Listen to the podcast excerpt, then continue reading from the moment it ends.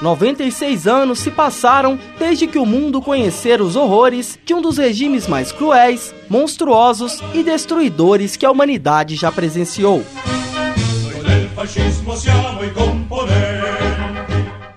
Em 1921, o fascismo era apresentado como um partido político de posições autoritárias, anticomunistas e antiparlamentares, em defesa exclusiva da autossuficiência do Estado e suas razões. E seus membros eram considerados superiores ao direito e à moral.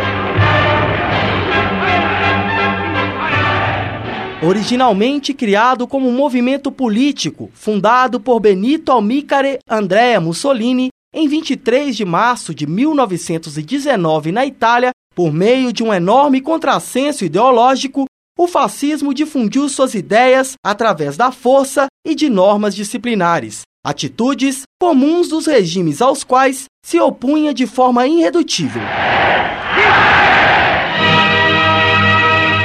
Diferente das ditaduras militares, o fascismo, fundamentado em organizações de massas, composta pelas classes operárias e pequenas burguesias rurais e urbanas, sob a regência de uma única figura autoritária. Essa força social, em colisão com o movimento democrático surgido a partir da Revolução Francesa, ao tomar o poder, aceita de forma imediata a presença do grande capital e instaura-se através do medo e da violência. Quase 100 anos depois dos primeiros passos do movimento influenciado pelo sindicalismo nacional na Itália, a pergunta que se faz em relação a este regime é a seguinte: Como se deu o magnetismo social do fascismo? Talvez uma das célebres frases do maior líder do movimento fascista, o ditador Benito Mussolini, seja o liame no qual possamos nos apoiar em nossa busca por respostas. Eu sempre achei mais fácil convencer uma grande massa do que uma só pessoa.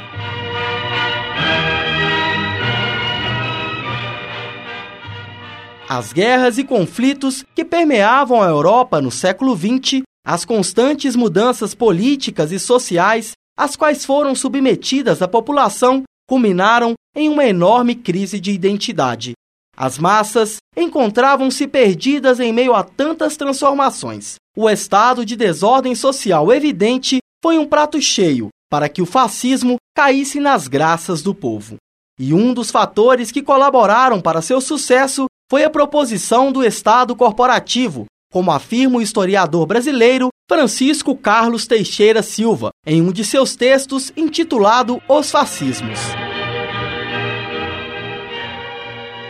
Note-se de saída que os termos sociedade e Estado são, na terminologia fascista, intercambiáveis e opostos. E postos que o Estado fascista abole a doutrina liberal, não há mais distinção entre a esfera do privado, onde se organiza a sociedade, e o público de vigência do direito constitucional.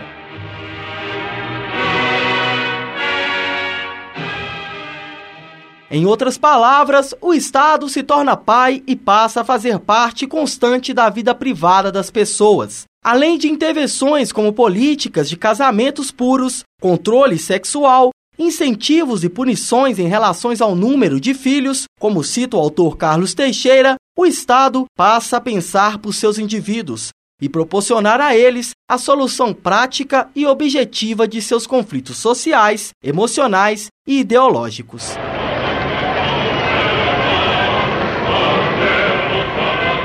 Um dos exemplos modernos que podem ser citados para explicar a grande apreciação popular por regimes patriarcais na atualidade é o estado de Cuba, que, embora tenha lá seus desertores, grande parte da população se vê atendida pelo regime e encontra-se satisfeita com o status controlador da ditadura imposta por Fidel Castro, mesmo às custas de sua própria liberdade.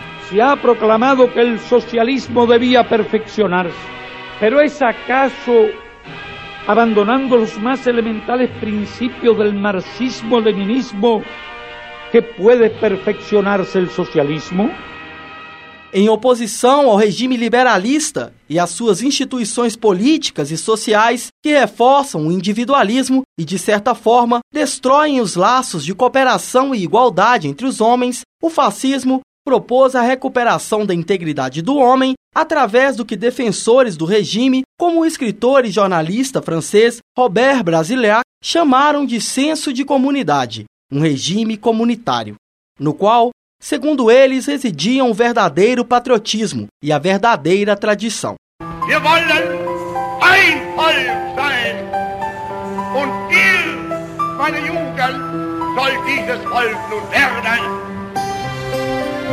Wollen einst keine Stände mehr sehen.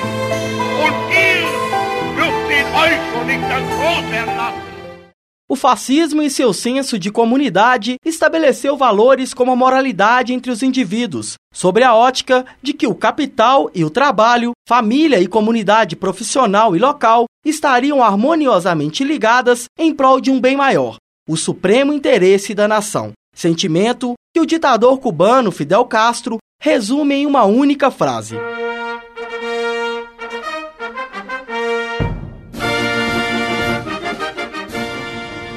Um revolucionário pode perder tudo: a família, a liberdade, até a vida, menos a moral.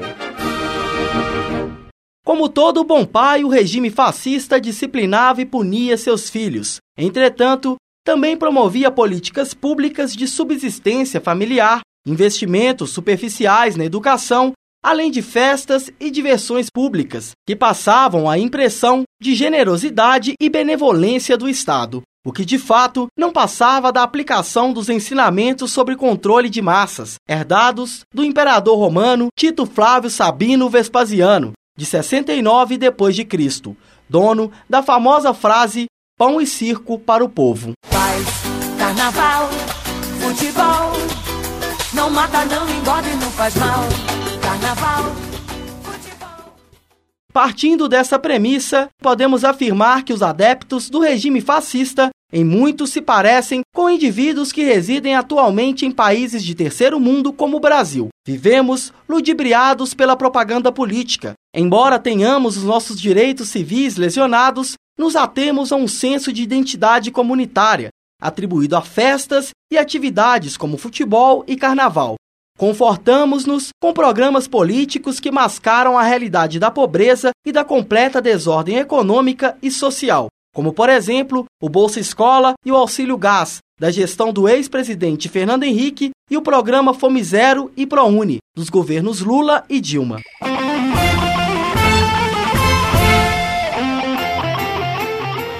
Um dos grandes efeitos do fascismo, que também serviu para promover a satisfação popular na Itália, foi o Tratado de Latrão, assinado em 11 de fevereiro de 1929, por Pietro Gaspari, cardeal secretário do Estado do Papa Pio XI e Mussolini, dando fim ao conflito que existiu de 1870 a 1871 entre o Estado italiano e a Igreja Católica Romana. Mussolini devolveu a fé ao povo e se apossou dela para promover suas políticas fascistas. Io dichiaro, perché tutti intendano, che l'Italia segue una politica di pace, di vera pace, che non può essere dissociata dalla giustizia, di quella pace che deve ridare l'equilibrio all'Europa, di quella pace che deve scendere nei cuori come una speranza ed una fede. A religião, como argumento e justificativa das ações do Estado, é algo tão poderoso que, mesmo em face das maiores atrocidades, é capaz de exercer fascínio e devoção a regimes por meio da destruição do eu e da negação do outro. O que culminou na vertente mais sangrenta do regime, o nazismo de Adolf Hitler.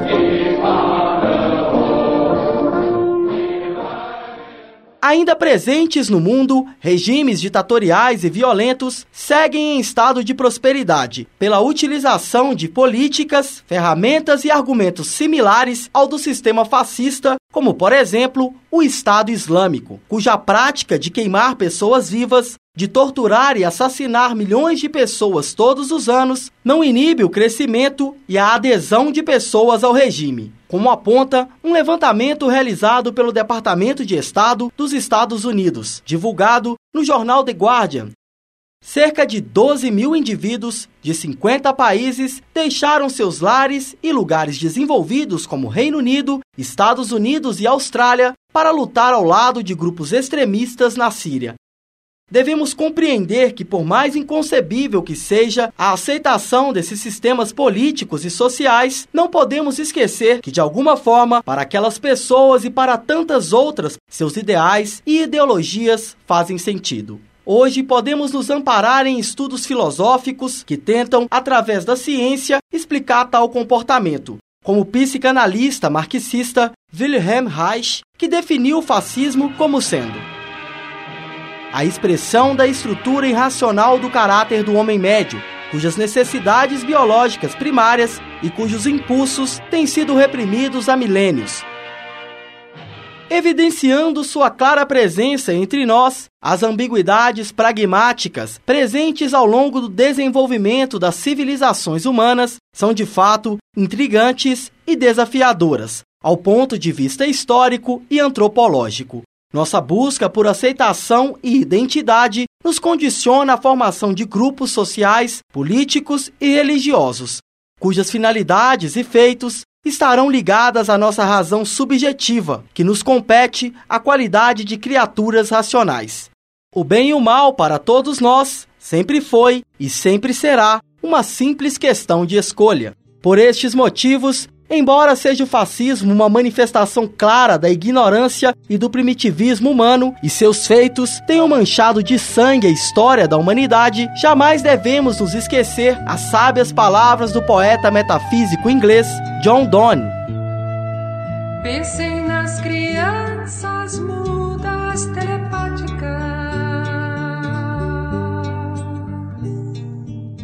Nenhum homem é uma ilha isolada Cada homem é uma partícula do continente, uma parte da Terra. Se um torrão é arrastado para o mar, a Europa fica diminuída, como se fosse um promontório, como se fosse a casa dos teus amigos ou a tua própria. A morte de qualquer homem diminui-me, porque sou parte do gênero humano. E por isso, não perguntes por que os sinos dobram. Eles dobram por ti. Mas só não se esqueçam da rosa, da rosa. Talvez assim não esqueceremos que individualmente somos responsáveis pelas ações que projetamos através do coletivo e por meio desta elucidação sejamos capazes de entender as dimensões do fascismo, bem como combatê-lo no ínfimo de sua natureza, o próprio pensamento humano. O magnetismo social do fascismo. Um trabalho dos alunos de jornalismo da PUC Minas São Gabriel. Débora de Oliveira, Gabriele Dutra, João Maciel, Ranier Alves e Silvio Prado, sob coordenação do professor Glauber Eduardo Ribeiro.